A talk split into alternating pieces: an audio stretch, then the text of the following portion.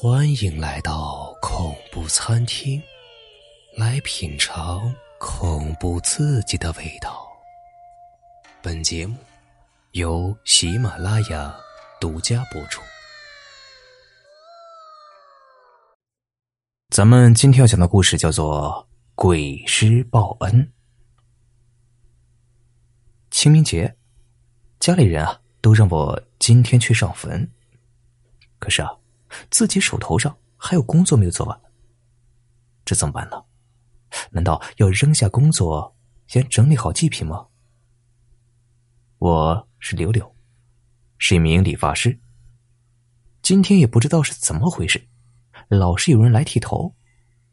平时的时候啊，一天也就三三两两的人，今天可就真见鬼了，这都十几个人了。还有三四个人在排队呢。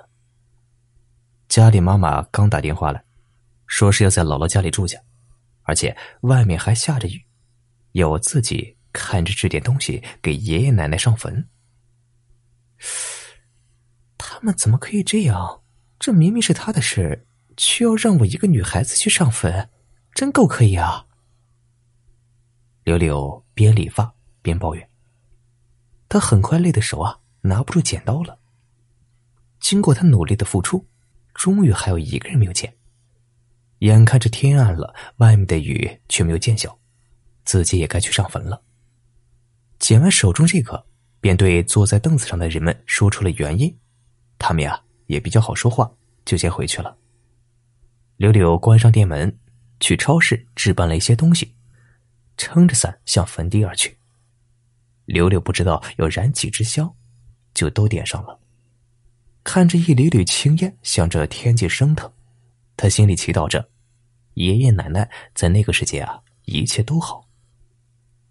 就在他转身的瞬间，他看到旁边的一个草堆上立着一座孤坟，小小的土堆被周围的荒草覆盖着，在这样的雨天里啊，显得是尤为凄凉，而且看着在这样的日子里也没人来上坟的痕迹。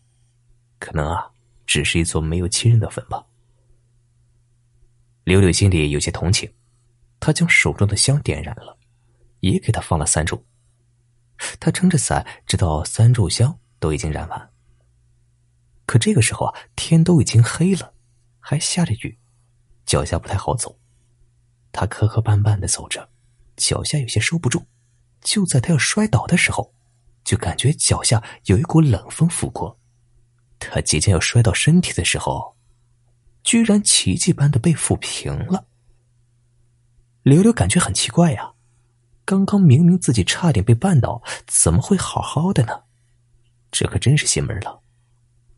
一想到今天的节日啊，柳柳的脚步不由得加快了一些。就在他的背影消失在雨幕里的时候，刚刚他上过香的那个孤坟，传来一声苍老的声音。谢谢你啊！那个声音悠远而深邃，仿佛能够穿透人的内心，让你感受到它的荒凉。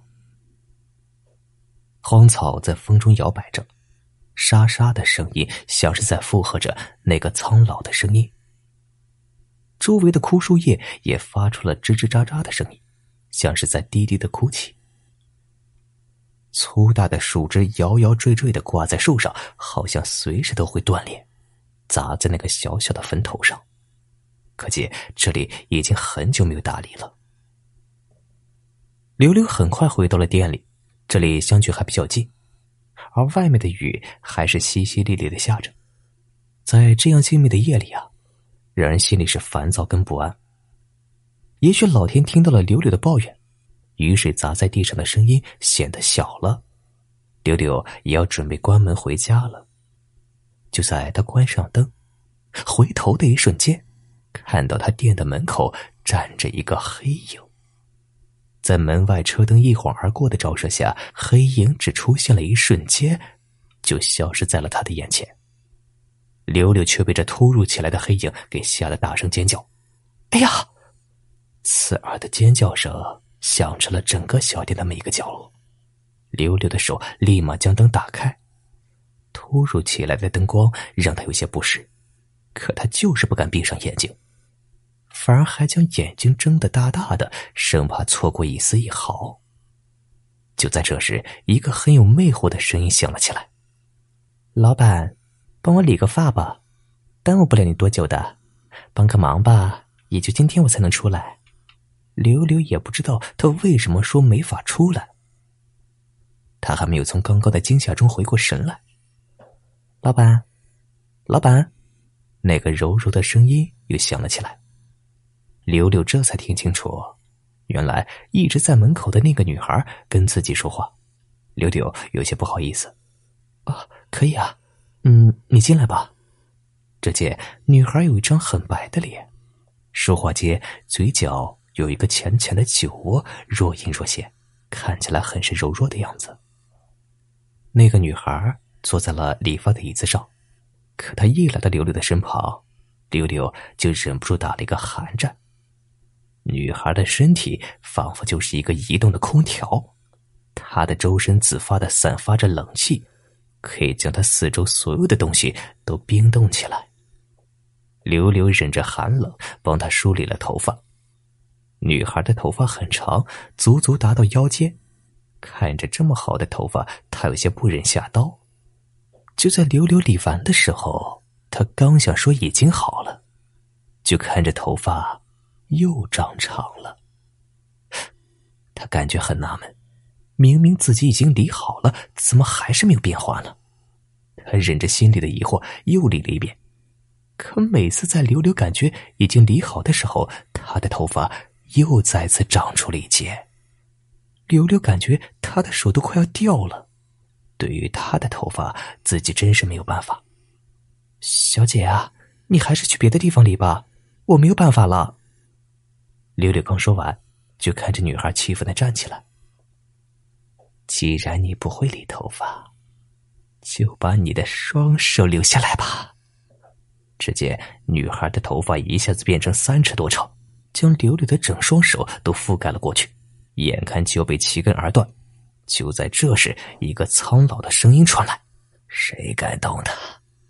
强大的压迫感向他们袭来，刘柳有些喘不过气来。只是一个声音就让他这么难受，而那个女孩更是不会好到哪里去。他听得出来，声音的力量是冲着女孩去的。刘柳同时感觉到。束缚住自己双手的头发在松动着，强大的压力让女孩的脸色更加苍白，在灯光的照射下，仿佛她的皮肤都透明了。而这个声音带给自己一丝熟悉感，仿佛在哪里听过。那个女孩刚刚还狰狞的表情立刻变成了恐惧，她好像很惧怕这个声音，整个身体都在发抖。我我不敢了，请您饶恕我吧。女孩怯弱的声音传来，柳柳听着有些不忍。哼，饶恕你？你刚刚怎么没有想过饶恕他呢？这个他指的是谁？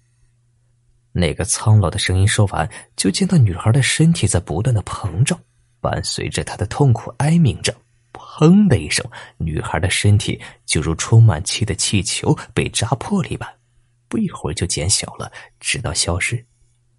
不要怕，还是那个声音，只是没有了那种压迫感。谢谢你呀！说完，就再也没有别的声音了，而店里也恢复了宁静。